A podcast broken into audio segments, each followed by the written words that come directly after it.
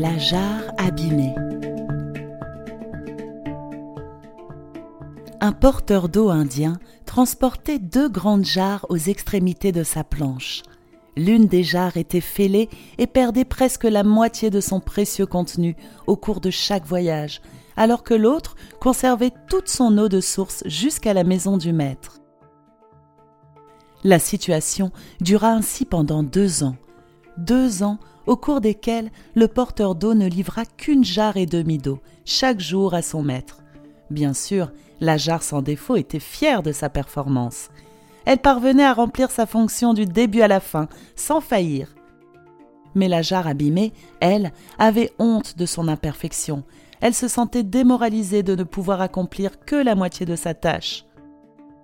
Au bout de ces deux ans, qu'elle considérait comme un échec complet, la jarre abîmée dit au porteur d'eau, un jour qu'il la remplissait à la source. Je me sens coupable et je te prie de m'excuser. Bah, pourquoi?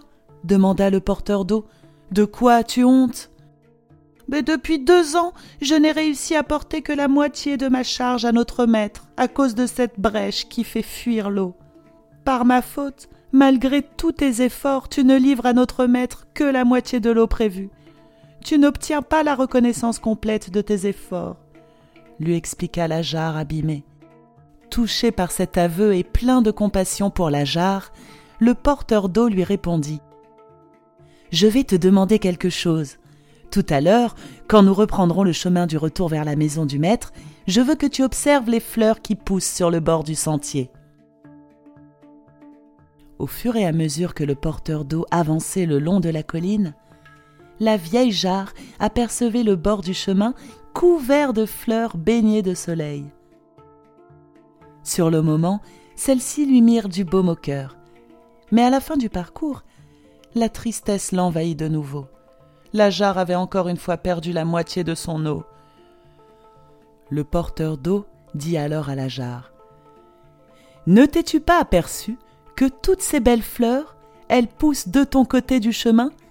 Alors qu'on en voit à peine du côté de la jarre en bon état.